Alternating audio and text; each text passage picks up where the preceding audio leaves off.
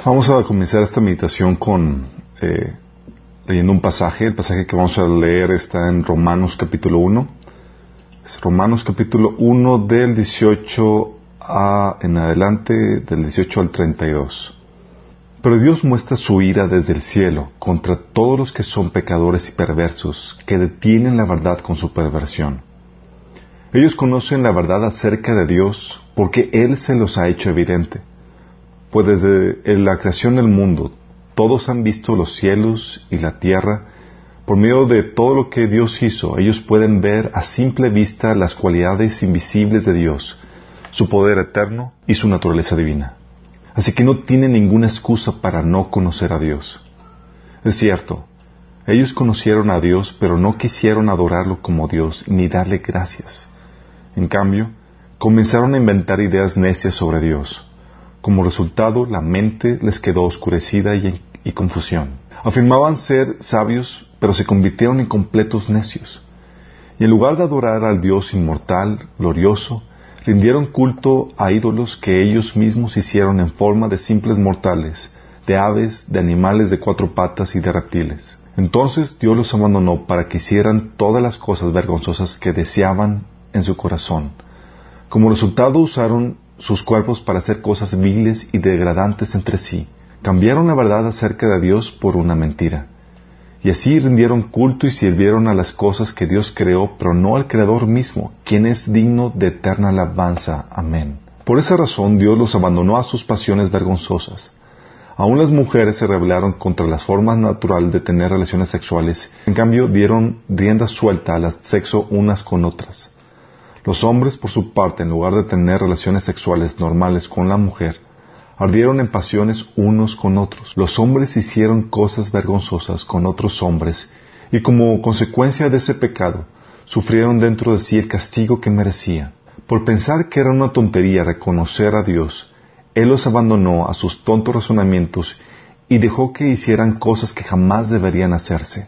Se llenaron de toda clase de perversiones, pecados, avaricia, odio, envidia, homicidios, peleas, engaños, conductas maliciosas y chismes.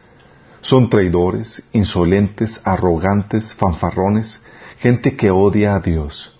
Inventan nuevas formas de pecar y desobedecen a sus padres. No quieren entrar en razón, no cumplen lo que prometen, son crueles y no tienen compasión. Saben bien que la justicia de Dios exige que los que hacen esas cosas merecen morir, pero ellos igual las hacen Peor aún, incitan a otros a que también las hagan. Padre Celestial, Señor, te ruego que en el día de hoy te manifiestes en medio de, de nosotros, por medio de la meditación de tu palabra. Y te ruego, Padre, que hables a través de mí con sabiduría y con discernimiento, con contundencia, con el poder del Espíritu Santo, Señor. Quita el velo del entendimiento que pueda haber en el corazón de las personas que están escuchando este mensaje. Que tu palabra rinda fruto y salvación y vida eterna. Y Señor, que santifiques a aquellos que lo estamos haciendo, Señor. Te lo rogamos en el nombre de Jesús.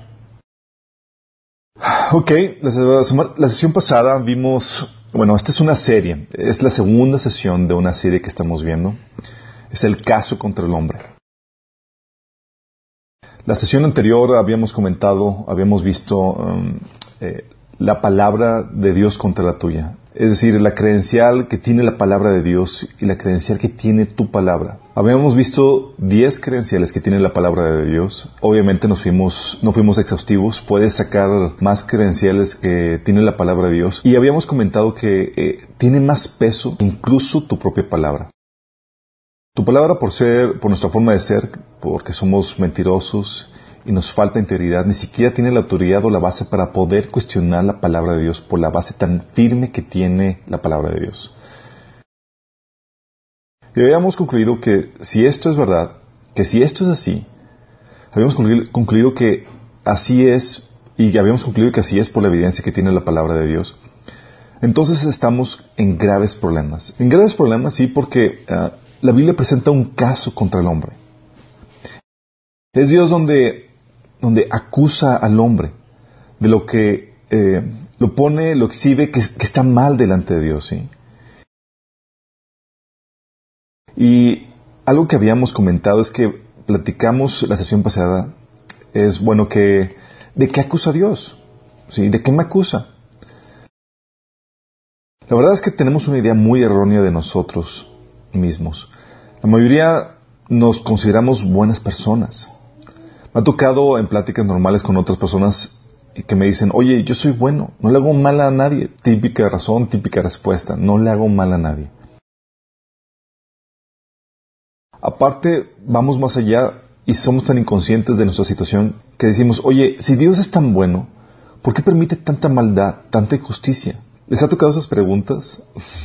O sea, pensamos que somos tan santos, tan juntos, es como, Señor, ¿por qué no castigas a, los malos? Y nosotros así como que nos vamos a, como que vamos a salir exentos y vamos a salir bien de la prueba. Y cuando decimos, ¿por qué permite tanta maldad, tanta injusticia? ¿Por qué no castiga lo malo? Y nos hacen esa pregunta, muchas veces no, nos damos cuenta de lo inconsistente que, es el ser humano en cuanto a, nuestra situación delante de Dios. Porque preguntamos y decimos, oye, ¿por qué no castiga el malo? Y asumimos que yo soy el bueno, que castiga el otro, al vecino que está mal.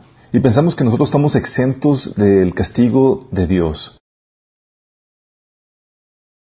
Eso habla de la situación en cómo, cómo nos concebimos. También decimos con respecto a los demás que cuando, eh, cuando se dice que, eh, que la gente necesita escuchar el Evangelio, que necesita a Jesús para ser salvo y tener la vida eterna, la gente que nos escucha decir eso dicen, oye, ¿qué culpa tiene la gente que no escuchó de Jesús? ¿Qué culpa tiene la gente que nunca escuchó el Evangelio? Y tratamos de ponerlos en una posición de inocencia cuando en realidad son culpables delante de Dios. Y luego llegamos eh, que, oye, ¿y por qué condenamos o por qué condenar a los que nunca han escuchado el Evangelio? ¿Sí? ¿Sabes? Cuando se hace ese tipo de preguntas, me imagino un niño chiquito en casa viviendo, eh, viendo que se están llevando los muebles y acusando a los señores que se están llevando los muebles eh, de ladrones. ¡Ey! Te están llevando los muebles de mis papás, son ladrones. Como no entiende y no sabe que le están embargando los muebles porque sus papás tienen una deuda y tienen justamente que pagar por esa deuda. Y se les están embargando los muebles por lo mismo. Muchas veces somos como esos niños pequeños y decimos, hey, están haciendo está haciendo injusticia a Dios, está llevando los muebles. Hay una razón. Y es ahí donde nos metemos en el tema de la ira de Dios y la justicia de Dios. Porque Dios, ¿Por qué Dios acusa a, me acusa a mí como ser humano. Yo soy bueno, trato bien a la gente, no hago mal a nadie. Y sin embargo, dice la Biblia que la ira de Dios está sobre nosotros, está sobre ti, está sobre el ser humano. Y hay algo que debemos entender, es que cuando digo que la ira de Dios está sobre el ser humano, no estoy hablando de una ira caprichosa o injusta, sino que es una ira justa y es una ira por causa del pecado. Dice la Biblia que en la ira del hombre no opera la justicia de Dios, en la ira del hombre en la ira de Dios sí opera justicia. Y es por causa de justicia. Romanos 1.18 dice, ciertamente la ira de Dios viene revelándose desde el cielo contra toda impiedad e injusticia de los seres humanos. ¿Quieres saber por qué Dios está enojado? Se está enojado y, revela su ira por causa de la impiedad e injusticia de los seres humanos. O no es una ira caprichosa que, ah, me estoy enojado contigo, hoy amanecí de malas y, ah, quiero enojarme con alguien. No, no, no, no. Dios no opera de esa forma. Tiene una razón, un causante de porque de hecho en la nueva traducción viviente dice que la ira es contra todos los que son pecadores y perversos. Y eso, si ves la condición del ser humano en general y sabes que el hombre es pecador en general, ya sabes que si tienes pecado, eres el objeto de la ira de Dios. De hecho, Romanos 12, 19 dice, queridos amigos, no tomen, nunca tomen venganza Dejen que se encargue la justa ira de Dios. Pues dice, dicen las escrituras, yo tomaré venganza. Yo les pagaré lo que se merecen, dice el Señor. Y es ahí donde, cuando leemos estos versículos y uno no esté consciente de, la acusación de Dios y de la condición que uno tiene, dice, ah, pues no aplica para mí. Es para las personas que son malas. Yo, yo sí la libro. Sí. Pero la Biblia te dice que Dios está justamente enojado contra todo el ser humano, sin excepción. ¿Sí? Su ira, de hecho dice la Biblia que su ira espera pacientemente y se va acumulando para ser derramada sobre la vida del ser humano. Así de fuerte. Fíjate lo que dice. Romanos 9:22 dice, ¿y qué si Dios, queriendo mostrar su ira y dar a conocer su poder, soportó con mucha paciencia a los que eran objeto de su castigo y estaban destinados a la destrucción? Fíjate cómo está diciendo que está soportando con mucha paciencia a aquellos que van a ser objeto de su ira. Sí. Luego dice Romanos 2.8, dice que Él derramará su ira y enojo sobre los que viven para sí mismos, los que se niegan a obedecer la verdad y en cambio viven entregados a la maldad. Estamos entendiendo de cómo la ira de Dios es una realidad. Dice la Biblia en Colosenses 3.6 que a causa de esos pecados, en el contexto habla de los pecados de fornicación, impureza, pasiones desordenadas, malos deseos, avaricia, etc. Dice, viene la furia de Dios. ¿Sí? Efesios 2.3 corrobora, dice, entre los cuales también nosotros vivíamos en otro tiempo en los deseos de nuestra naturaleza, de nuestra carne, haciendo la voluntad de la carne, de la naturaleza pecaminosa y de los pensamientos. Y éramos por naturaleza hijos de ira, lo mismo que los demás. O sea, por naturaleza, hijos de ira. ¿Cómo que ira? ¿Porque éramos enojones? No, porque éramos el objeto de Dios, éramos el objeto de la ira de Dios. Sí. También dice en Efesios 5, 6, nadie os engañe con palabras vanas, porque por estas cosas viene la ira de Dios sobre los hijos de desobediencia. Y sin embargo la gente dice, no, no viene. Hay cosas que Dios, Dios es como, como Santa Claus, así bonachón, se hace de la vista gorda para muchos pecadillos que hacemos. Y luego dice aquí, nadie te engaña. Porque por causa de esos pecados viene la ira de Dios sobre los que son hijos de desobediencia. ¿Sí? Ah, y por causa de, no, de, persistir en nuestro pecado y no saber nuestra condición y pensar que estamos bien delante de Dios, dice Romanos 2.5, pero por tu dureza y por tu duro corazón, no arrepentido, atesoras para ti, para ti mismo, ira para el día de ira y de la revelación del justo juicio de Dios. Y déjame aclararte, cuando la gente pregunta, oye, ¿por qué Dios no castiga al malo? ¿Por qué Dios no condena a, los, a los malos y por qué estamos viviendo tanta injusticia? ¿Por qué la permite? No es que Dios no lo vaya a castigar, no es que Dios no lo vaya a condenar. Dios tiene determinado un día en que lo va a hacer. Está simplemente aplazando. Sí. Está permitiendo que la gente pueda arrepentirse, como ven aquí en Romanos 2.5. Hebreos 10.27 dice que cuando uno no persiste en su pecado, uno no, no se arrepiente, no busca amor misericordia por parte de Dios, dice, solo queda la terrible expectativa del juicio de Dios y el fuego violento que consumirá a sus enemigos.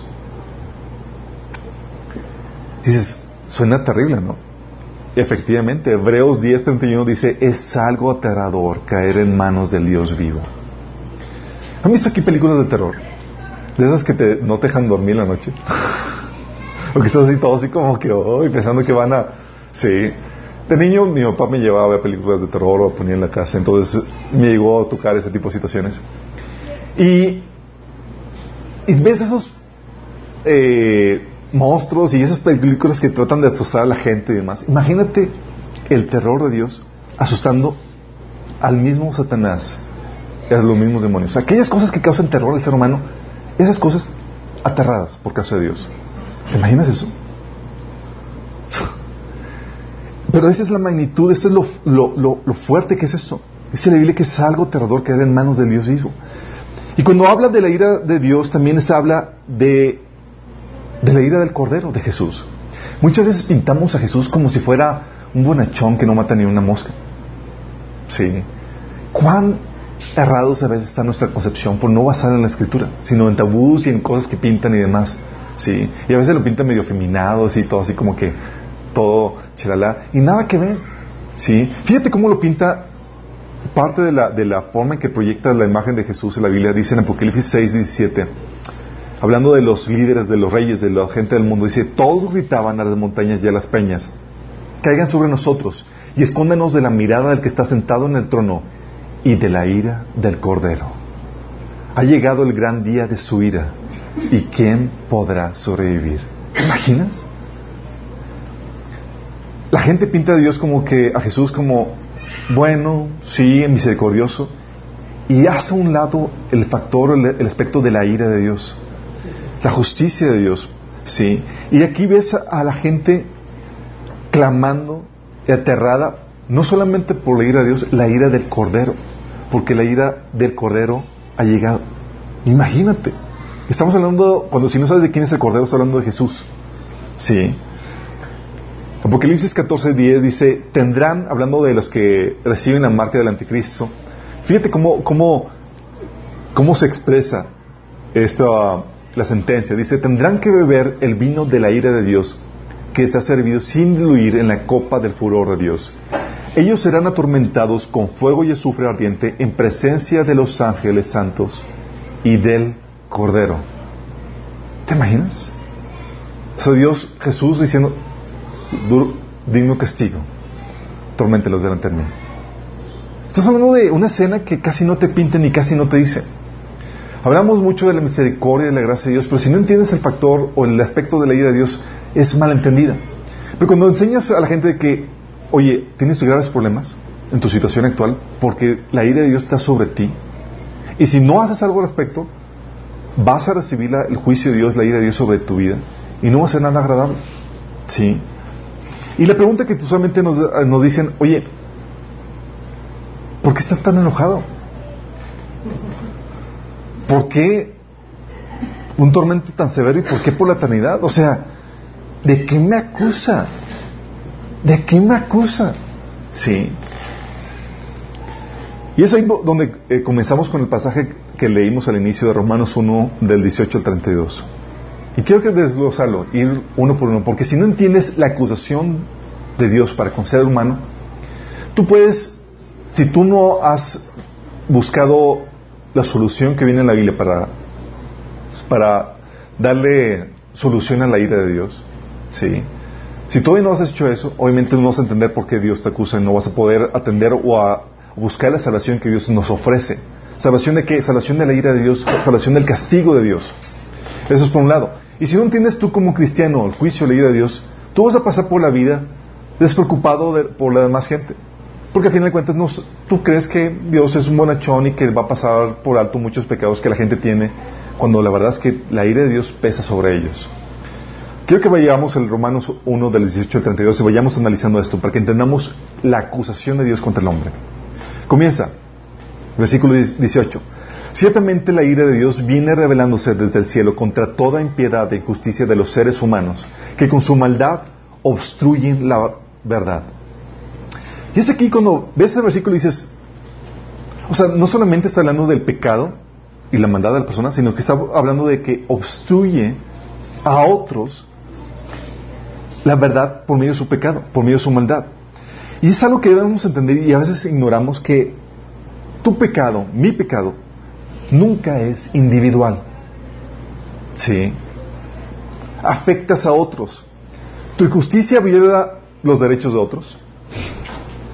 Tu maldad siempre tiene una víctima que es el objeto de esa maldad. Siempre va a haber el objeto o el, afectado por ese pecado que tienes. Oye, pero yo lo hago en secreto y nadie me ve. Aún así. Si el pecado nunca es individual, afecta a otros. Vivimos en un sistema y todo lo que hagas y dejas de ser va a traer efectos a terceros. Aunque aún pues, efectos a personas, aunque ahorita no existan. ¿Sí? Por ejemplo, algo que estamos muy conscientes y que ahorita para poner un ejemplo claro al respecto, se habla de, de, la contaminación ambiental y cómo va a afectar a futuras generaciones y cómo vamos a ser responsables por lo que dejemos a futuras generaciones. Y esas generaciones no existen todavía. Y sin embargo ya estamos teniendo conciencia de que somos responsables por lo que hacemos o cómo dejamos nuestro ambiente y cómo dejamos la tierra para ellos. Y aún no existen. así como estamos conscientes de eso es para cada aspecto y cada cosa que vivimos en nuestra vida. Lo que hagas o dejes de ser va a trascender y va a afectar a otras personas. ¿Sí? Pero no solamente tiene un efecto colectivo en lo que haces, sino que también con tu rebeldía, injusticia e incredulidad obstruye la verdad. ¿A qué me refiero con esto? Te llevas de encuentro más gente porque, para que no se someta a la verdad. Con tu ejemplo, con tu forma de actuar y de, hacer, ignorando la palabra de Dios o viviendo esa obediencia, le enseñas a la demás gente que así es la forma de ser, que así es la forma de operar. ¿Y cuánto más si son tus hijos? ¿Sí vamos entendiendo cómo afecta? O sea, a veces el ser humano subestiman la influencia que tiene sobre otras personas. Subestiman. Y tú puedes saber eso cuando dices, oye, ¿quién se acuerda en la, en la, primaria cuando tus papás te llevaban a regañar porque hacías algo que tus amiguitos hacían? Sí, pero todo el mundo lo hace en la escuela, le argumentabas. Y tus papás te decían, no tienes que hacer lo mismo que tus amiguitos. Haciéndote ver la terrible influencia que produce otra gente sobre tu vida. Y es ahí donde te lleva, nos lleva a entender no solamente el efecto de, otras personas, sino el efecto que también trae sobre tu descendencia. ¿Sí? ¿Sabías que tu maldad puede llevar al infierno a toda tu descendencia? Suena fuerte, ¿verdad? Déjame explicarte a qué me refiero con esto. Sabes, al inicio de la historia, de acuerdo, de acuerdo, al relato bíblico, tenemos que todos los hombres conocían a Dios. ¿Todos? Todos conocían a Dios. Adán y Eva conocían a Dios y sus hijos conocían a Dios por causa tenían de sus padres que, que le explicaban todo eso. No había ninguno que no conociera a Dios. Incluso cuando se resetió la creación por medio del diluvio y la, familia y la, familia de Noé volvió a, a, formar o a poblar toda la tierra, Noé y su familia conocían a Dios. ¿Pero qué crees? En algún punto en la descendencia algún padre de familia, alguna madre decidió rechazar la verdad del conocimiento de Dios y enseñar mentira a su descendencia. ¿Y qué crees? Así se pasó y se multiplicó. Y su descendencia decidió rechazar a Dios, rechazar el conocimiento del Creador y adorar a ídolos. Y así enseñaron a su descendencia. Y así fueron llevándose toda su descendencia a una destrucción eterna por causa de que ellos rechazaron la verdad. ¿Sí estamos conscientes de lo que estoy diciendo? O sea, y también lo mismo pasa con los judíos hoy en día. Todos los judíos que viven hoy, hoy en día son descendientes de padres que vieron con sus propios ojos al Mesías. ¿Estás consciente de eso? Nos estamos hablando de que Jesús apareció al pueblo de Israel y todo el pueblo de Israel lo vio, lo tocó, vio sus milagros, conoció de él, pero una gente, una, una, un grupo de judíos que no aceptaron la buena nueva del Evangelio. Bueno, todos los judíos que viven hoy en día son descendientes de esos judíos que rechazaron al Mesías. ¿Estás consciente de eso? Estamos hablando de cómo afecta la decisión que tú tomas acerca de Dios a tu descendencia. Si te cuenta cómo la, eh, tu maldad puede, puede, como dice la Biblia aquí, eh, obstruir la verdad a más gente y especialmente a tu descendencia. Estamos hablando, estamos, estamos hablando de cosas fuertes. También, por ejemplo, en, en todas las regiones en donde el Islam ha prosperado o domina, el Evangelio llegó ahí primero y prosperó hasta que llegó una generación que lo rechazó. Pero cuando tú rechazas el Evangelio, ¿sí? por ejemplo, de la ventana 1040, toda esa, esa región, ahí se predicó primero el Evangelio. Sí, ahí fue donde prosperó primero el Evangelio, pero llegó una generación que decidió rechazar el Evangelio. Sí. Cuando rechazó el Evangelio, no solamente lo rechazaron para ellos, ¿lo rechazaron para quién? Para su descendencia. Estamos hablando de lo fuerte que es esto. Por eso Dios dice, no solamente me enojo por tu maldad, me enojo porque te llevas a encuentro a más gente con tu maldad, por la influencia que tienes a tu alrededor y por la influencia que tienes en tu descendencia. Imagínate que, que tú pensaste que tu pecado inocente y demás, ah, pues yo hice esto, pero era para mí. Sí, pero te llamas a cuenta y Dios te dice, ah, vamos a juzgarte por billones de personas que por tu maldad te cesaron a Dios. ¿Te imaginas? Sí. ¿Sabes? En los barcos, los que son navegantes, los que son, eh, los que son capitanes de barcos, saben que un ligero desviación, un pequeño grado de desviación en el mar es terrible. Sí, porque eso es tantito. Sí, pero tantito te lleva apareces en otra parte que nada que ver. ¿Sí? esa línea, eh, ese ángulo se va haciendo cada vez más y más grande y terminas en otra parte. Así lo sucede. Una pequeña desviación hace que los efectos sean desgarradores a través del tiempo y a través de las generaciones. Y hoy sucede lo mismo. Tu maldad, tu rechazo a Dios o al Evangelio obstruye la verdad a tu descendencia. Tu maldad, tu rechazo a Dios, obstruye la verdad a la demás gente que influencias porque ellos ven, porque tú traes una influencia. Sí. Sí, hay, obviamente, pero tenemos que hacer lo que está en nuestra parte para corregirla. La maldad del pecado que tú apruebas, por ejemplo, y así enseñas a tus hijos, los terminarán llevando al infierno y también a más gente. ¿Si te das cuenta por qué es tan, tan, tan delicado este asunto de Dios contra tu maldad? Porque no es, no, es, no es solo para ti. No solamente te lleva a ti al de encuentro. Por ejemplo, ¿sabes que la verdad, que la Biblia es la verdad, pero no se las enseñas a tu descendencia? ¿O sabes que Dios debe ser lo más importante, pero con tus acciones gritas todo lo contrario? ¿Tú qué crees que estás transmitiendo con eso? O, por ejemplo, cuando muestras con tu, con tu ejemplo que la avaricia, que eh, la forma de vivir es normal es con la avaricia o amar y vivir para las cosas de este mundo, ¿sí? Que mucha gente tiene, los papás viven y los niños aprenden de eso. ¿Qué hace? ¿Qué sucede? Lo que sucede es que estás llevándote no solamente tú de encuentro con tu pecado, sino que estás obstruyendo la maldad a la más gente. La ira de Dios se acumula sobre ti por los efectos que trae sobre la gente que se pierde por tu culpa, y comenzando con tu descendencia. Tu influencia trasciende tus relaciones por generaciones y no es subestimada por Dios, al contrario, cada ligero detalle que tú hagas para Dios es muy severo por tremenda consecuencia que tiene. Ah, pero fue tantito. Hoy me desobedecí mi papá tantito y hice esto. Ese tantito, ese pequeño grado que desobedecías, tiene tremendas consecuencias a lo largo del tiempo. Y no solo vas a dar cuenta por tu vida, sino por la de todos aquellos que se perdieron por causa de ti. Esto te lleva, y espero que te dé una conciencia de lo que habla la Biblia de tener temor, pavor de Dios, porque Él va a vengar no solamente tu pecado, sino la influencia negativa que llevaste sobre más gente. Si estamos conscientes de eso, es como que, ¡ah! Sí. Versículo 19. Me explico. Lo que se puede conocer acerca de Dios es evidente para ellos, pues Él mismo se los ha revelado. Porque desde la creación del mundo, las cualidades invisibles de Dios, es decir, su eterno poder y su naturaleza divina, se perciben claramente a través de, las, de lo que Él creó, de modo que nadie tiene excusa. Fíjate esto, este, este, este versículo, versículo 19 y 20 que acabamos de leer, contesta una de las preguntas que muchos cristianos y no cristianos hacen. ¿Qué culpa tienen aquellas tribus aborígenes que no conocieron a Dios? ¿Qué culpa? La culpa que aquí declara en este versículo, está muy claro, la culpa es que han rechazado a Dios el Creador. Así de fuerte. ¿Qué culpa tienen? La culpa es que por medio de la evidencia de la creación, Dios los hace responsables porque les arroja a la creación un conocimiento que ellos, que los hace responsables. Y ellos han rechazado ese conocimiento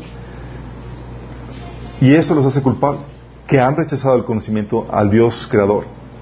Por eso el ateísmo, el agnosticismo para Dios son posiciones inexcusables, pues se le ha dejado suficiente evidencia en la creación de su existencia. Por eso cuando hablamos en apologética nuestra intención no es, no es defender a Dios, chicos. Sí, Dios no es como que, ah, sí, por favor, defiéndeme porque, porque no tengo suficiente, necesito que... No, no, no, no. Es por misericordia a la persona que está rechazando el conocimiento de Dios que estamos persuadiéndolo. Sí. Estamos tratando de racional y haciéndole ver que tiene que aceptar y confrontar lo que, la, evidencia, la evidencia que hay en la creación. Pero es una confrontación con su corazón, con su pecaminosidad. Dice la Biblia que de un solo hombre creó todas las naciones de la tierra.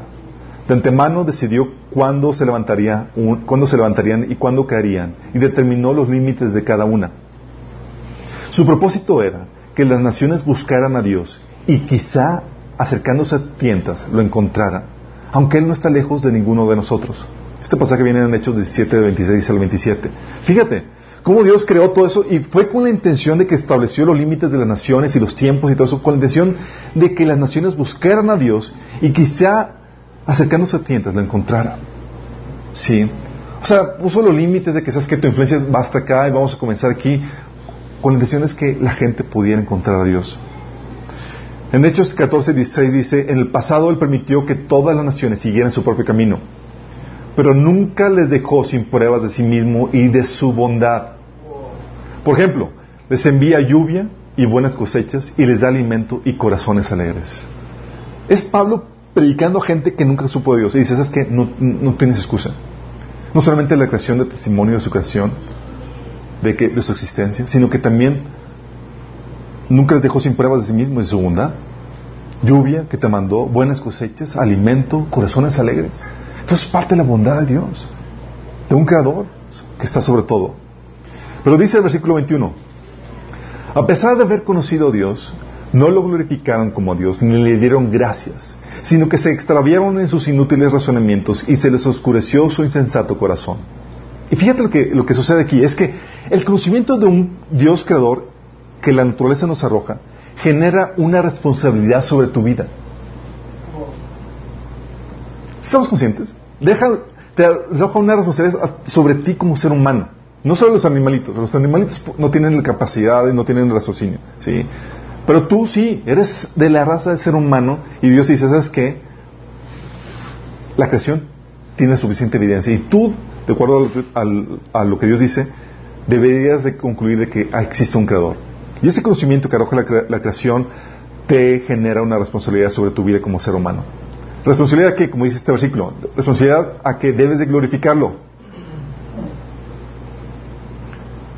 Y es ahí donde es la acusación de Dios. Primero rechazas el conocimiento de Dios. Y segunda, glorificas al Creador. Y todo esto no estamos hablando del Evangelio. No, no, estamos hablando de Cristo. Estamos hablando de la evidencia que hay en la creación. Glorificas a Dios el Creador. Lo alabas. Le rindes culto. Apartas un tiempo para ello. No. Eres culpable delante de Dios. Así sencillo. Sí. Hay una creación que da testimonio del Creador y ese, ese, conocimiento te da, para, según, según, Dios, te lleva a concluir que debes de glorificarlo como Dios.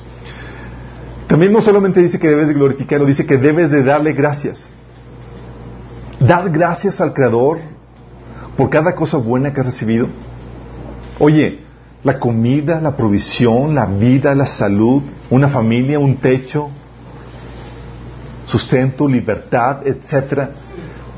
¿Le das gracias a tu Creador? Hay una fuente de toda esta bendición. ¿Sí? No, eres culpable delante de Dios. Luego también, también este, este conocimiento nos lleva, puso en nosotros la inquietud de forma natural a buscar su voluntad. La típica pregunta de, ¿por qué estoy aquí? O, ¿Para qué fui creado? ¿Para qué existe todo esto? ¿Sabes que estas preguntas son de forma innatas en el ser humano? Y sabes que estas preguntas Dios las puso ahí, ¿sabes para qué? Las puso para que, no es otra cosa más que la inquietud natural que Dios puso en el hombre para que buscáramos su voluntad, su propósito. No el tuyo, el de Él. Porque cuando preguntas, ¿para qué estoy aquí? ¿Para qué es esta creación? ¿Por qué Dios me creó? Estás preguntando de algo exterior a ti que define tu propósito y tu razón de ser. ¿Sí? Y sin embargo, como ser humano, tenemos esas inquietudes y ¿qué hacemos? ¿Buscamos el propósito de Dios, del Creador? No, establecemos el de nosotros para, nosotros, para nuestra vida. Establecemos para qué queremos vivir.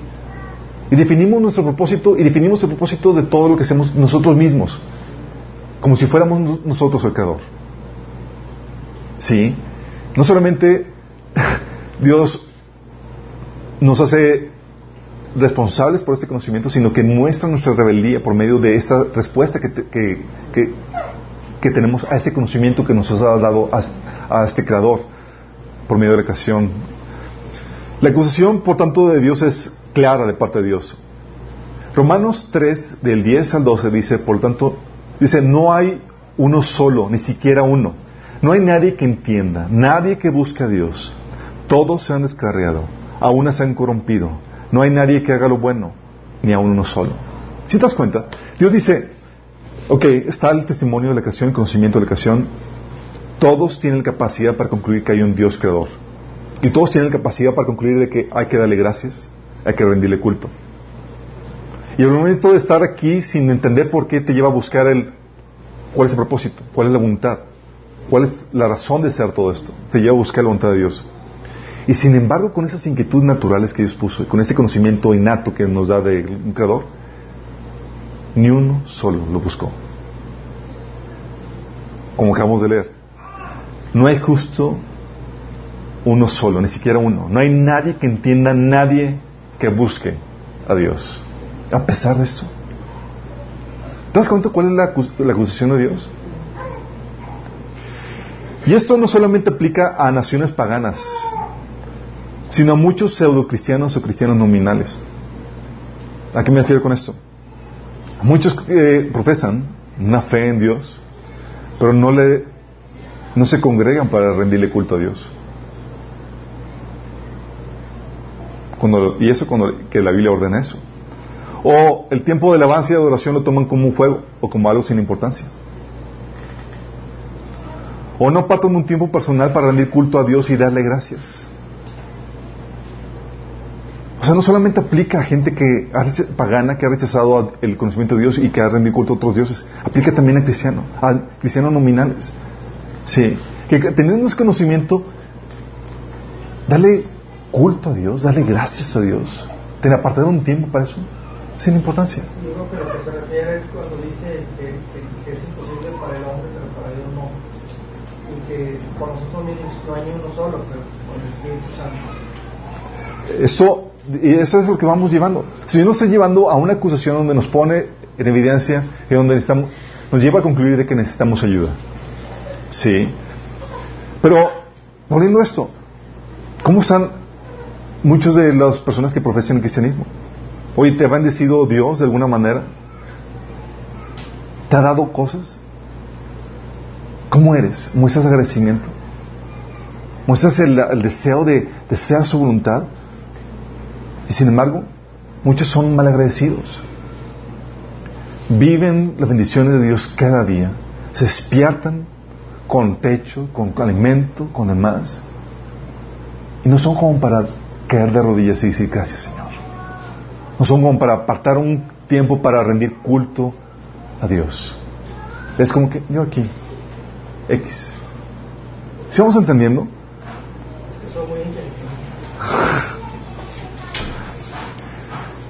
Luego dice, lo, lo grueso de eso es que dice aquí que el rechazar a Dios y no glorificarle ni darle gracias tiene efectos. ¿Sabes qué efectos tiene? Dice, hace que te extravíes en tus razonamientos y que se oscureza tu corazón.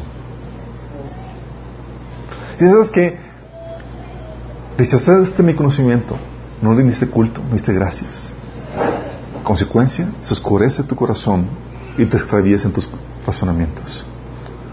Versículo 22 dice, aunque afirmaban ser sabios, se volvieron necios cambiando la gloria de Dios inmortal por imágenes que eran réplicas del hombre mortal, de las aves y de los cuadrúpedos y de los reptiles. Y aquí empieza a hablar que la consecuencia por haber rechazado el conocimiento de Dios y no haberle glorificado ni haberle dado gracias es que se genera la idolatría. Algo inevitablemente va a ocupar el lugar de Dios en tu vida. No es como que se pueda eliminar ese lugar. Y algo termina siendo algo, algún aspecto de la creación de Dios. Si, no es el creador, termina siendo algo dentro de esa creación. Y la idolatría no solamente es mala porque es falsa, no, solo, no solamente es mala porque es falsa, no solo porque obstruye eh, la verdad con su maldad cuando eh, cuando una persona llega o practica la idolatría, lo que hace es que obstruye la maldad con su maldad, causando la aparición de millones. Oye, haces eso, estás rindiendo culto y estás diciendo, enseñando a tu descendencia a otra gente que es lo normal, es lo. Oye, pero no necesariamente tiene que afecta a tu descendencia, afecta a otras personas. ¿Te acuerdan que por el culto que tenían las naciones que habían, vivían en Canaán, contagiaron el culto idólatra a Israel? Y no eran descendientes. ¿Sí? Esa maldad lo que hace es que te lleva, esa idolatría practicada obstruye la verdad, a gente alrededor y a tu descendencia, como ya hemos platicado. Pero no solamente es mala por eso, sino porque denigra e insulta a Dios la idolatría. Pues dice que la gloria del ídolo es igual o más valiosa que la del Dios creador de todo. Te dice que hay algo más valioso, algo más digno de tu amor y devoción. ¿O no? Es que el Dios glorioso, el Dios creador, No, aquí este ídolo es más glorioso. Ese es el algo que puede más valioso que, Dios. Y eso no solamente se da en las naciones paganas, se da también dentro del cristianismo, dentro de los que profesan la fe en Dios. Tenemos ídolos actuales, como la riqueza, comodidades, placeres y el éxito de este mundo. Tus sueños, la calidad de vida que deseas y demás. El dinero. Jesús mencionó eso, que se puede convertir en un Dios. Mateo 6, 24 dice, no, ninguno puede servir a dos señores porque él aborrecerá a uno y amará a otro, o estimará a uno y menospreciará a otro. No podéis servir a Dios y a las riquezas. Y él sabía que, que los ídolos del Antiguo Testamento, a, partir de la venida de Jesús, ya no iban a tener tanto peso, sino las riquezas. Ahora ya no iba a ser el conflicto entre Dios y Balaam y, eh, este, los dioses eh, sino que iba a ser ahora entre Dios y las riquezas. Y el dinero, las cosas que podemos comprar y poseer, como viene en Efesios 3.5, se llegan a, a convertir en los ídolos. Y se convierten en ídolos porque se convierten en aquello para el cual tú vives. ¿Sí? Aquello al cual tú amas más que Dios. Para muchos, como dice Santiago 4, 3, 4, se convierten, son los placeres y comodidades. Dice Santiago 4, 3 4. Cuando piden, no reciben porque piden con malas intenciones para satisfacer sus propias pasiones. Son gente adúltera. ¿No saben que la amistad con el mundo es enemistad con Dios? Si alguien quiere ser amigo del mundo, se vuelve enemigo de Dios. ¿Por qué? Porque empiezas a adorar las cosas de este mundo. Y a Dios despierta hacerlo porque estás, se convierte en un ídolo. También, o el éxito de este mundo. Sí. Y mucha gente persigue el éxito más que la voluntad de Dios. Y el, enemigo te vende, el mundo te vende la zanahoria del éxito y uno la persigue. Cuando uno debería perseguir la voluntad de Dios. Sí. Pero ese éxito se convierte en ídolos para muchas personas que, profesan la fe. O no solamente el éxito, tu familia, tus seres queridos. Mateo 10, 37, Jesús lo aclaró y nos advirtió, el que ame padre o madre más que a mí, no es digno de mí. Y el que ame a hijo, a hijo o a hija más que a mí, no es digno de mí. Sí. Y muchos aman no solamente su familia, sino el estilo de vida que tienen, las bendiciones y de cosas que Dios les ha dado. Que es tu vida, tu estilo de vida que has conseguido. Dice Juan 12:25, los que aman su vida en este mundo la perderán. Los que no le dan importancia a su vida en este mundo le conservarán para, por toda la eternidad. Porque en esta situación Dios pone una, nos pone una trama en donde si sale a reducir algún ídolo en tu corazón te va a llevar a perdición. Y Dios no está jugando con eso. Y esta es la acusación que tiene el hombre. Rechazas a Dios, no le das culto a Él, no le das gracias, no lo veneras, no lo adoras, terminas adorando y venerando otra cosa más. Sí, y no, puede, no tiene que ser necesariamente alguno de los ídolos de, de alguna cultura pagana, sino ídolos modernos. O puede ser un ídolo que tú mismo creas. ¿Piensas que eso se acostumbra hoy en día? Hay muchos cristianos, pseudo cristianos, que tienen sus ídolos. Sí. Dice aquí este pasaje que acabamos de leer que cambiaron la gloria de Dios inmortal por imágenes. Dice que eran réplicas del hombre mortal. O en otra versión dice en semejanza de imagen de hombre. ¿Sabes? Muchos creen en un Dios creador y lo reconocen. Pero ¿sabes qué hacen? Lo, este Dios creador lo han hecho a su imagen, a su modo de parecer y de pensar. ¿Sabes lo que hacen los, ídolos? Los que hacen, los que eran los eh, artesanos que hacían los, sus ídolos, ellos esculpían a su placer y su antojo el ídolo. Es que quiero que sea alto y que tenga músculos y lo esculpían como ellos querían. Y terminaba un objeto que era a gusto de su creador. ¿Sí? Y traemos el conocimiento de Dios, el creador, y hay gente en su forma de pensar y en su forma de actuar idólatra. Agarra a Dios creador y dice, a ver, que le quitamos aquí esto, le quitamos aquí el otro, y terminamos haciendo un Dios creador a nuestra imagen y semejanza. ¿Y sabes qué es eso? Es un ídolo. Lo has escuchado dice, no, no, yo no creo que Dios se enoje y que mande gente al infierno.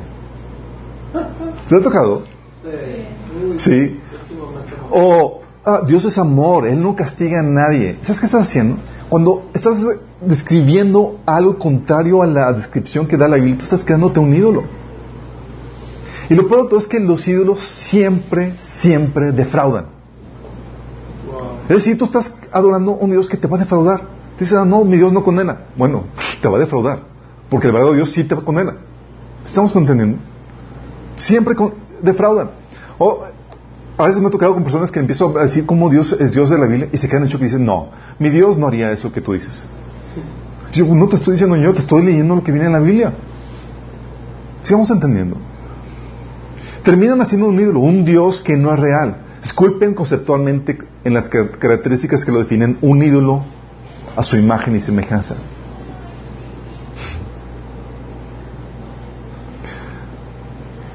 Luego te pones a preguntar y a analizar un poquito más y dices, oye, ¿y qué tienen para darle forma a ese nuevo Dios? ¿En base a qué?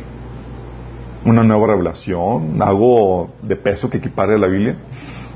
No, no tiene nada más que su propia opinión, sus ideas que pescan del ambiente.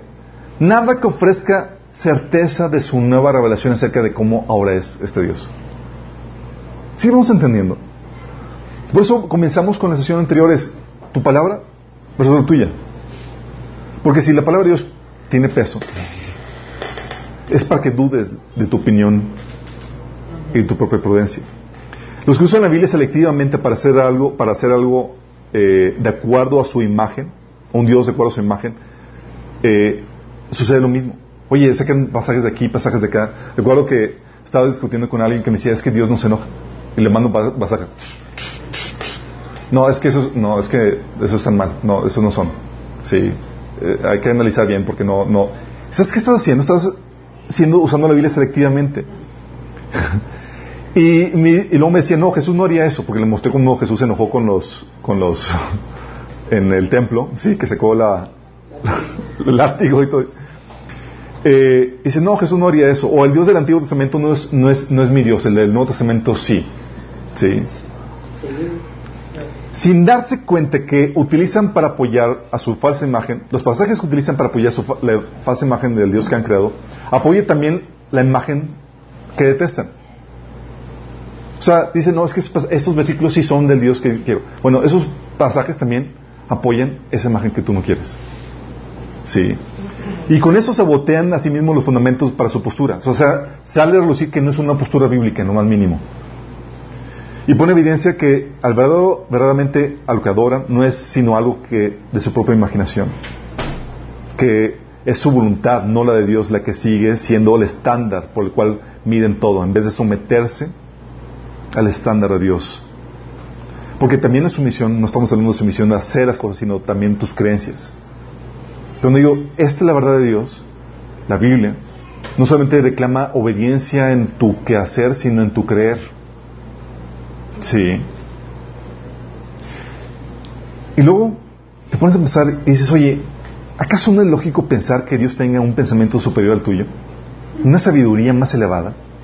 Al punto de que sea incomprensible para ti en muchos aspectos. ¿No, es lógico? Sí. ¿Por qué entonces lo pintas a tu imagen y semejanza, desechando aquellas cosas que te dejan perplejo o en las que estás en desacuerdo, en vez de tratar de entender su sabiduría y sea tú el que cambia su mentalidad. Ah, es que esto, esto está muy demasiado fuerte, no creo. ¿No esperarías eso de Dios? ¿No esperarías que confrontara tu forma de pensar humana, limitada? ¿No esperarías eso? ¿No esperarías que te dejara perplejo? Déjame decirte, uno comienza la fe en el cristianismo con esa perplejidad. Uno dice, ¿por, qué Dios hizo eso? Y, con muchas cosas, muchas preguntas. Pero conforme vas avanzando, vas entendiendo, wow, la sabiduría de Dios. Impresionante. Y no, no te deja, no te, no, te deja quedar en mal. Tú avanzas, tú estás dispuesto a someterte a la sabiduría de Dios, aunque al principio usted te deje perplejo, vas a entender las riquezas profundas de Dios. Pero no, no lo entendemos, por lo tanto lo rechazamos o lo cambiamos y hacemos un ídolo en su imagen. ¿Haces esto? Tu condenación está merecida, de acuerdo a Dios. Sí. Versículo 24. Dice, Por eso Dios los entregó a los malos deseos de sus corazones y conducen a la impureza sexual, de modo que degradaron sus cuerpos los unos con los otros. Cambiaron la verdad de Dios por la mentira, adorando y sirviendo a los seres creados antes que al Creador, que es bendito por siempre. Amén. Y es que esto es lo que pasa. Rechazas toda esta verdad, el conocimiento de Dios, su verdad y todo eso. Dios te entrega tus malos deseos. Lo que pasa es que al, acallar el discernimiento que te lleva a reconocer a Dios, acallas con ello también el discernimiento que te salva de la degradación moral. Ya no callas ese discernimiento, ¿sabes que no, no, no, Dios no existe. Bueno, eso también te lleva a callar el discernimiento que te lleva, que te salva de, esa, de la degradación moral.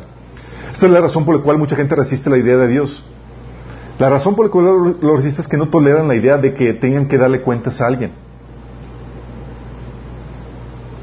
Quiero vivir mi vida a gusto, rebelde, sin tener problemas de conciencia. ¿Qué hago? Niego la asistencia de Dios. Sí. Prefieren pecar a gusto sin la idea de que serán responsables ante un Dios que los llamará cuentas. Y luego cambias la verdad por la mentira cuando... ¿Cuándo cambias la verdad por la mentira? No solamente cuando niegas la existencia de, del Creador y lo cambias por tus ídolos o por la imagen de tu Dios a como tú quieres sino también cuando prefieres tus tradiciones a lo que dice la Biblia. ¿Sabes cuántas veces me ha dicho, me ha tocado compartir lo que dice la Biblia? Y dice, digo, la persona dice, no es que mis tradiciones van en contra de mis tradiciones. Y prefieren sus tradiciones a la revelación de la palabra. O prefieren sus ideas y filosofías y dicen, no, es que Dios no sería así, Dios no haría eso. A la revelación de la palabra. Y, o son selectivos, ¿sí? ¿Sabes qué pasa cuando, cuando sucede eso? Empiezas esa degradación moral porque el estándar que estás utilizando es tú mismo. Un estándar movible, un estándar que cambia de acuerdo a tus opiniones, de acuerdo a las modas. No hay nada que te salve de la degradación moral. Nada. Porque no es un estándar firme, inconmovible.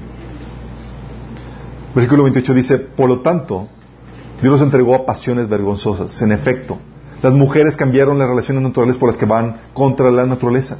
Asimismo, los hombres dejaron las relaciones naturales con las mujeres y se encendieron en pasiones lujuriosas los unos con los otros. Hombres con hombres cometieron actos indecentes y en sí mismos recibieron el castigo que merecía su perversión.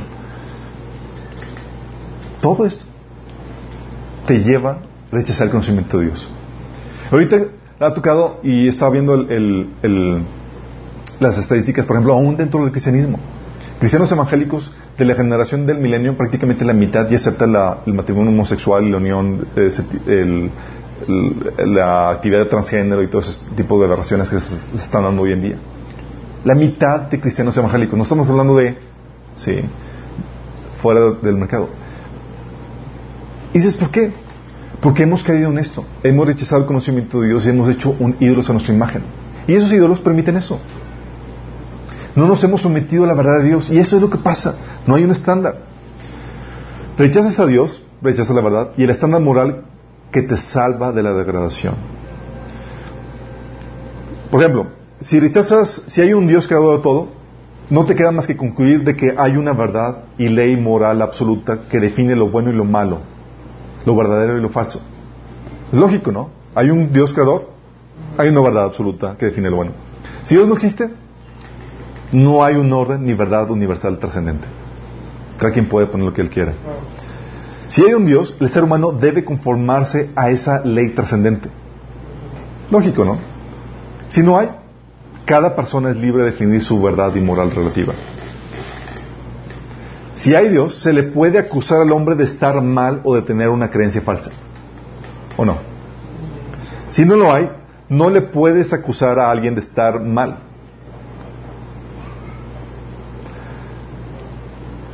Si hay un Dios, te da un conjunto de verdades o conclusiones coherentes. Si no hay un Dios, se contradice. ¿Por qué? Es contradictorio y hipócrita, porque dice, dice que no hay una verdad absoluta, excepto ese enunciado, de que no hay verdad absoluta. Dice que está mal que digas que otros están mal, excepto cuando ellos lo hacen. ¿Sí me estoy explicando? Es contradictorio. Dicen que no hay nada bueno, que no hay nada bueno ni malo, excepto cuando dicen lo contrario. Dices, no, sí hay, ah, eso es malo. Es contradictoria. No, no se puede contener, no se puede, es, es contradictoria, es hipócrita. Cuando dices que Dios, la creencia de Dios produce orden, alineación, vidas trascendentes, la, negar la existencia de Dios te lleva a la anarquía, a que cada quien haga lo que quiera, o al gobierno de la mayoría o del más fuerte, ¿sí? que es gobierno por la imposición. La existencia de un Dios creador te lleva fácilmente a concluir de que solo la verdad te lleva a Dios, y la verdad es Cristo. Negar a Dios te lleva a concluir de que todas las religiones llevan al mismo Dios. ¿Vamos entendiendo? Que mucho de la filosofía que el cristianismo ha aceptado es producto del ateísmo, producto de la negación de Dios. La inexistencia de Dios te lleva a relativizar, relativizar la verdad. ¿Qué prácticas están bien o están mal? ¿Quién define lo que es bueno o lo que es malo? ¿Qué creencia está bien o está mal? ¿Qué te detiene o qué te refrena?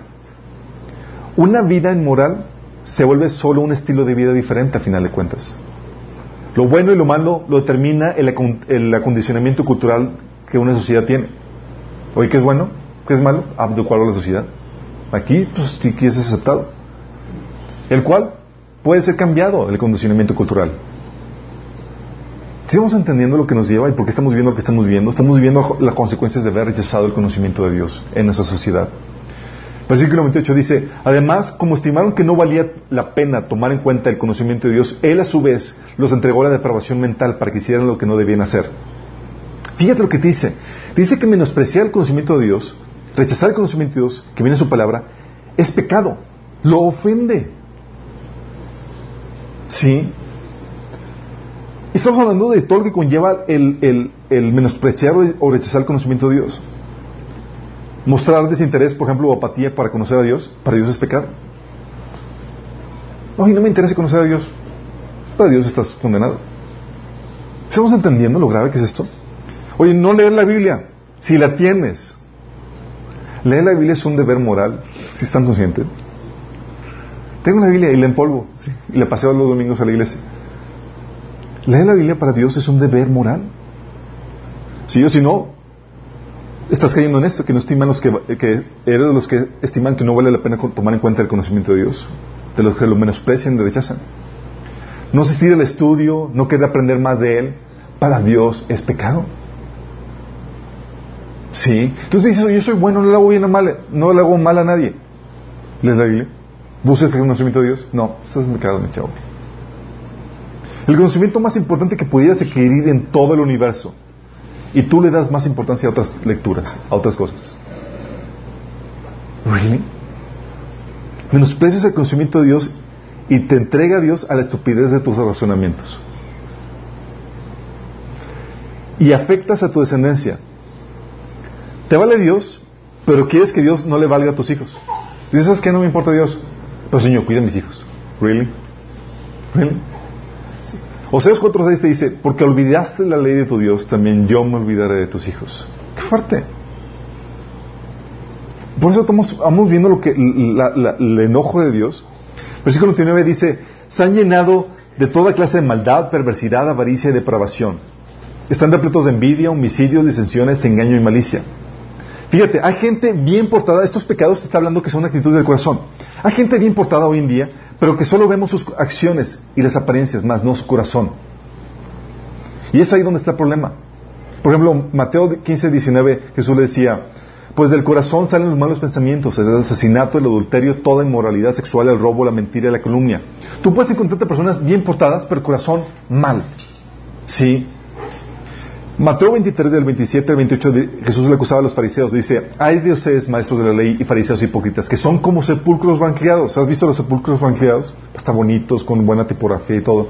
Por afuera lucen hermosos, pero por dentro están llenos de huesos de muertos y de podredumbre. Así también ustedes por fuera dan la impresión de ser justos, pero por dentro están llenos de hipocresía y de maldad.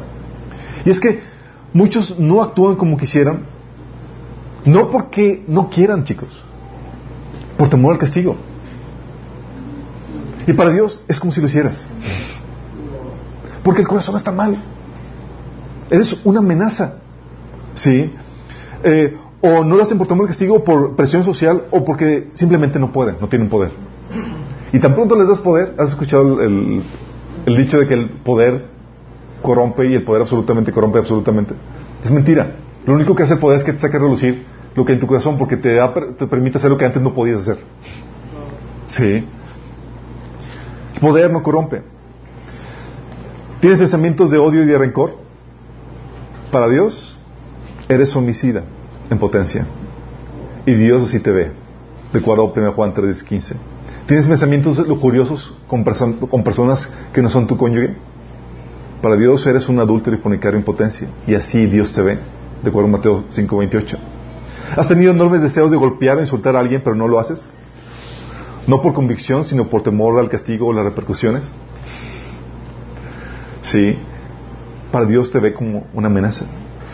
Porque si pudieras robar y salirte con la tuya, lo harías. Y se requería reducir tu corazón que realmente es ladrón. Sí. Por eso mucha gente, mucha gente dice, es que necesitamos una reforma del gobierno. No, necesitamos una reforma del corazón del ser humano. Porque cuando está en el gobierno, pueden robar y salirse con la suya. Y es algo que cualquiera haría en una condición normal. Sí. Y luego menciona, sigue diciendo, son chismosos, calumniadores, enemigos de Dios, insolentes, soberbios y arrogantes, se ingenian maldades y se rebelan contra sus padres, son insensatos, desleales, insensibles y despiadados. Chismosos, hasta cosas tan sencillas. Dios se enoja por el chisme, sí. ¿Has ventilado mala información de otros sin, sin verificarla primero? Calumniadores. ¿Has inventado cosas de otras personas? Enemigos de Dios. Yo no soy enemigo de Dios. ¿Resistes la palabra de Dios? ¿Su voluntad? ¿Y el orden que Él estableció para diferentes áreas de la vida? ¿En algún área de la vida eres enemigo de Dios? ¿Eres insolente? ¿Sabes qué es insolente? Son, son insultos sofisticados, chicos. Insolente. Es alguien que falta al respeto, que es ofensivo. Sí. ¿Has faltado al respeto? ¿Eres, ofensivo? Lo dice soberbios. ¿Te crees mejor por tu posición económica, por tus estudios, por tu preparación? ¿Menosprecias a otros? ¿Eres despectivo? Eres soberbio. Insensato. ¿Qué es insensato? Alguien imprudente, inmaduro, falto de buen juicio. Has cometido estupidez por tu inmadurez. Eres insensato. Lo dice 32.6 saben bien que, según el justo decreto de Dios, quienes practican tales cosas merecen un castigo tranquilo. Dice, merecen la muerte. Sin embargo, no solo las siguen practicando, sino que incluso aprueban a quienes las practican. Y eso es para todos. Los que reconocen su existencia o no, conozca su palabra o no, pues puso a nosotros la conciencia de lo bueno y lo malo. Dice Romanos 2 del 14 al 15, Aún los gentiles, fíjate, los gentiles, los que han rechazado el conocimiento de Dios, dice, quienes no cuenten con la ley escrita de Dios, muestran que conocen esa ley cuando por instinto la obedecen aunque nunca la hayan oído.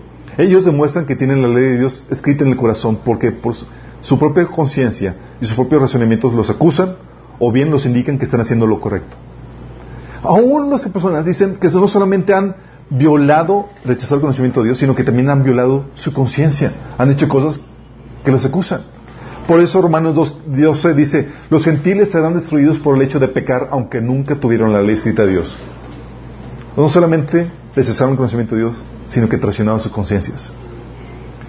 No solo rechazaron al Creador, no solo ni le dieron gracias ni gloria, sino que además siguieron violando su conciencia haciendo lo que saben que está mal, lo que saben que por naturaleza está mal. Y eso va para todos. ¿Sabes que está mal? ¿Has hecho algo que sabes que está mal?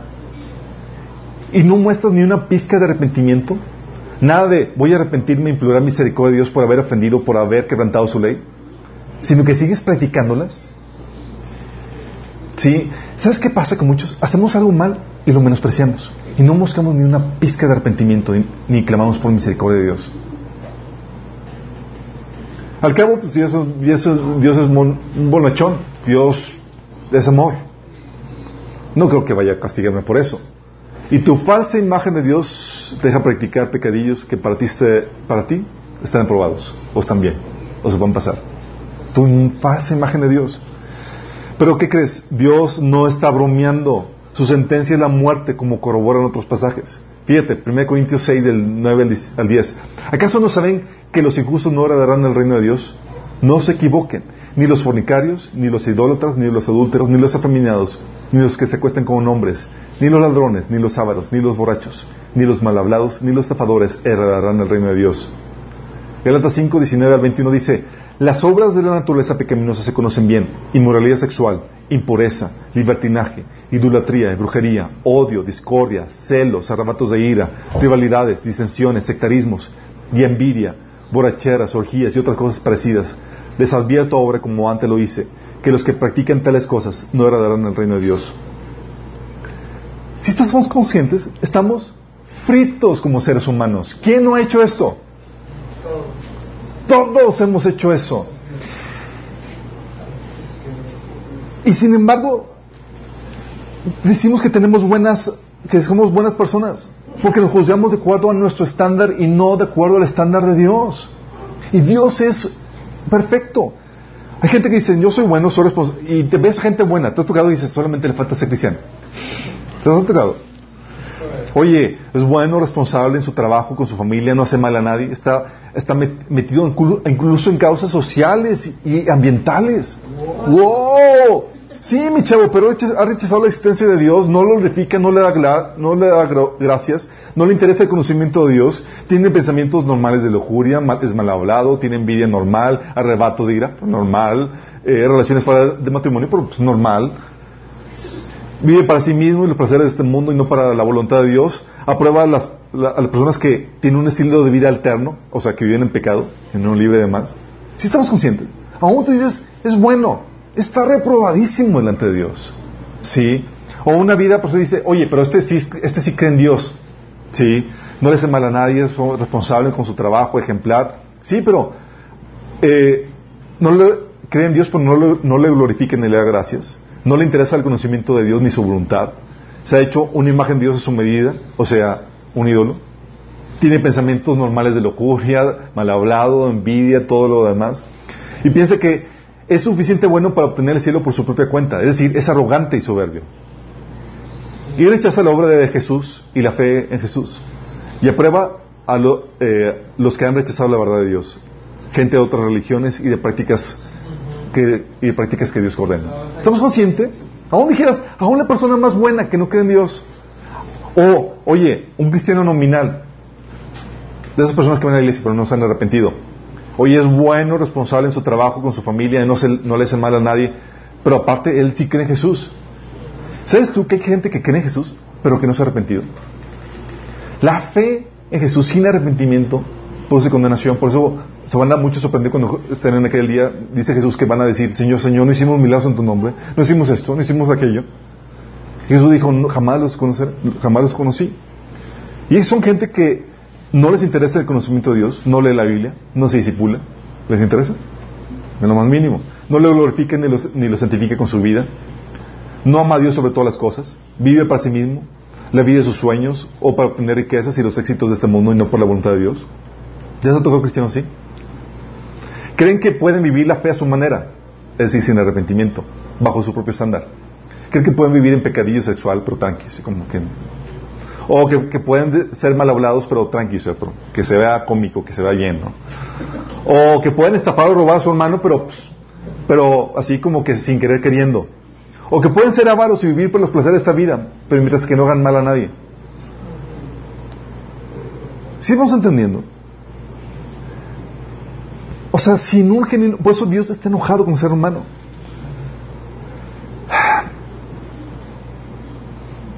El más y nuestra inconsciencia de nuestro pecado, ¿sabes qué es lo que sucede?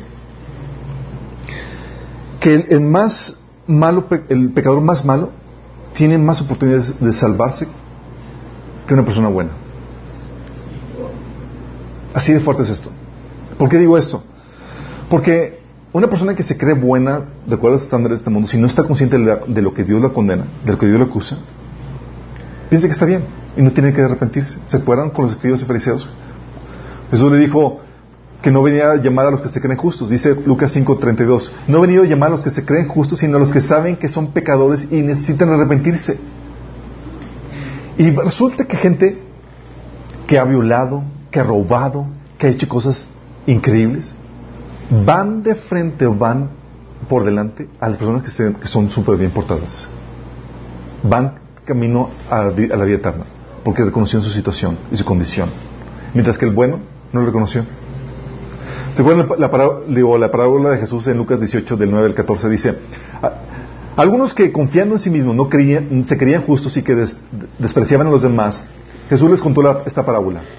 Dos hombres subieron al templo a orar. Uno era fariseo y el otro era recaudador de impuestos. El fariseo se puso a orar consigo mismo. Oh Dios, te doy gracias porque no soy como otros hombres, ladrones, malhechores, adúlteros, ni mucho menos como ese recaudador de impuestos. Ayuno dos veces a la semana y doy la décima parte de todo lo que recibo. En cambio, el recaudador de impuestos, que se había quedado en cierta distancia, ni siquiera se atrevía a levantar la vista al cielo, sino que se golpeaba el pecho y decía, oh Dios, ten compasión de mí, que soy pecador. Les digo que este y no aquel volvió a su casa justificado ante Dios, pues todo el que a sí mismo se enaltece será humillado, y el que se humille será enaltecido. Y esto va para todos.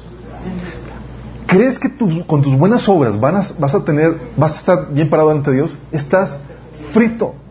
¿Sí?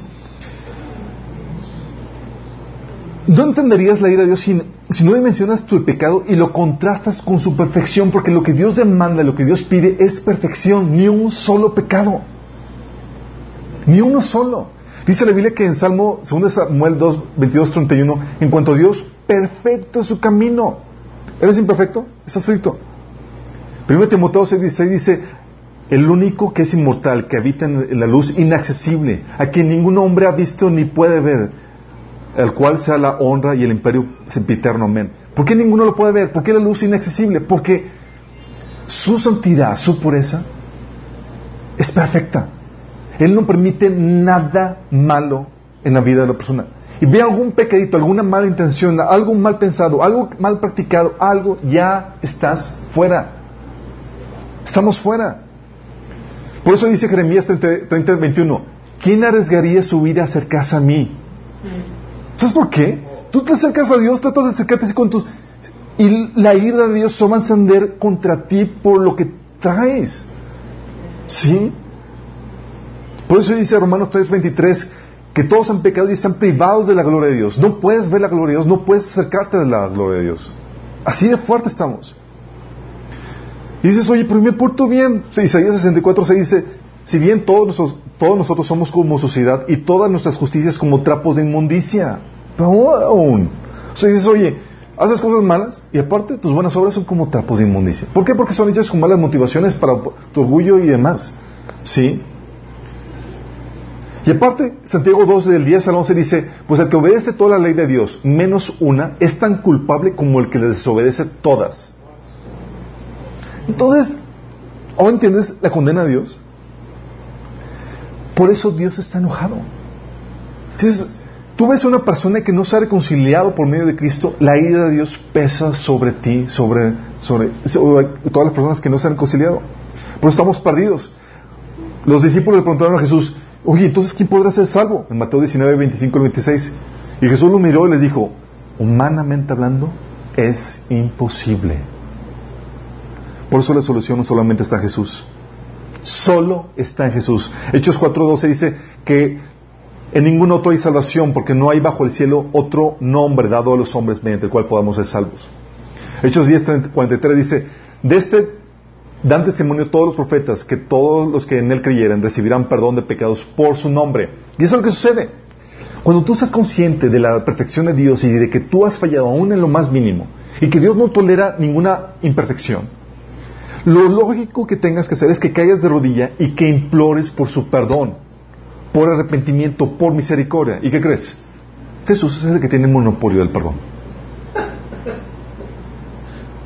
Dices, oye Señor, sálvame. Ah, mandé a Jesús. Rechazas a Jesús, estás frito. Dice, Hechos no solamente vienen Hechos 10.43 que Jesús tiene monopolio, Hechos 13.38 dice, por tanto hermanos sepan que por medio de Jesús se les anuncia a ustedes el perdón de los pecados. ¿Por medio de quién? Jesús. Lucas 24.47 dice, y en su nombre se predicará el arrepentimiento y el perdón de pecados en todas las naciones, comenzando desde Jerusalén.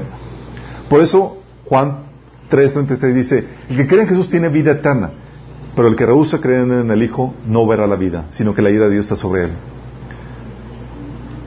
Hoy tienes la oportunidad de ponerte cuentas con Él. Delante de Dios, tus imperfecciones lo apartan y eres digno de la ira de Dios, del castigo eterno. Así de fuerte es esto.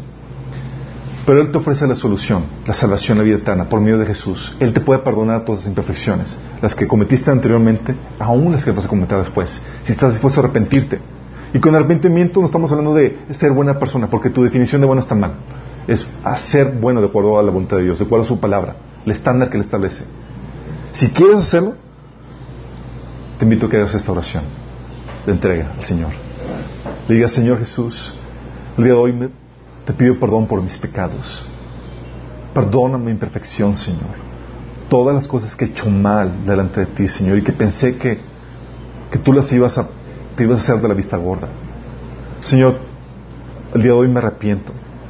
El día de hoy te pido que me salves de mis pecados y del castigo, de la ira. El día de hoy te acepto como mi Señor y mi Salvador. Si tú hiciste esto, Dios te perdona, Dios te da vida eterna y comienza un cambio de vida en tu vida, el cual tiene que manifestarse. Tienes que, dice la Biblia, que tienes que manifestar tu arrepentimiento con tus obras. Cosas básicas que tienes que empezar a hacer, tienes que empezar a leer la Biblia. Porque si ahora Jesús es tu Señor, tienes que buscar saber qué dice tu Señor para tu vida, qué es lo que le ordena. Y tienes que empezar a congregarte para crecer, juntamente con la iglesia, el cuerpo de Cristo. Y tal vez tú no estás escuchando y ni siquiera te dieron ganas de orar. Aparte del pecado normal que tienes, te pesa eso, el a Jesús, que añade condenación a tu vida de por sí. Sí, grave situación. Sí. Hebreos 10, 29 dice, Piensen pues, ¿cuánto mayor será el castigo para quienes han pisoteado al Hijo de Dios y han considerado la sangre del pacto, la cual nos hizo santos, como si fuera algo vulgar o inmundo, y han insultado y despreciado al Espíritu Santo que nos trae la misericordia de Dios? ¿Qué sucede? Tus pecados ya te estaban condenando. Ahora simplemente se le añade más condenación si tú rechazas la salvación que es en Cristo. Juan, que 15.22 dice, si yo no hubiera venido ni les hubiera hablado, no serían culpables de este pecado. Pero ahora no tienen excusa. ¿Estamos conscientes de esto?